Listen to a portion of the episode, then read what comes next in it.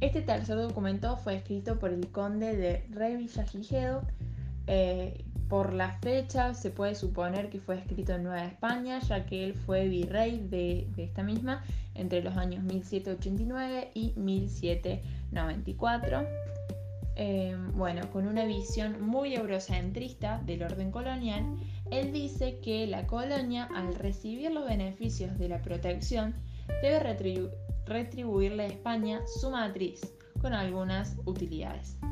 La matriz debe guiar a las colonias y las colonias deben responder ante España solamente hasta que éstas puedan lograr su industrialización e independencia económica, como si existiese algún tipo de pacto de protección en el que América le pide a España que por favor la colonice a cambio de eh, utilidades.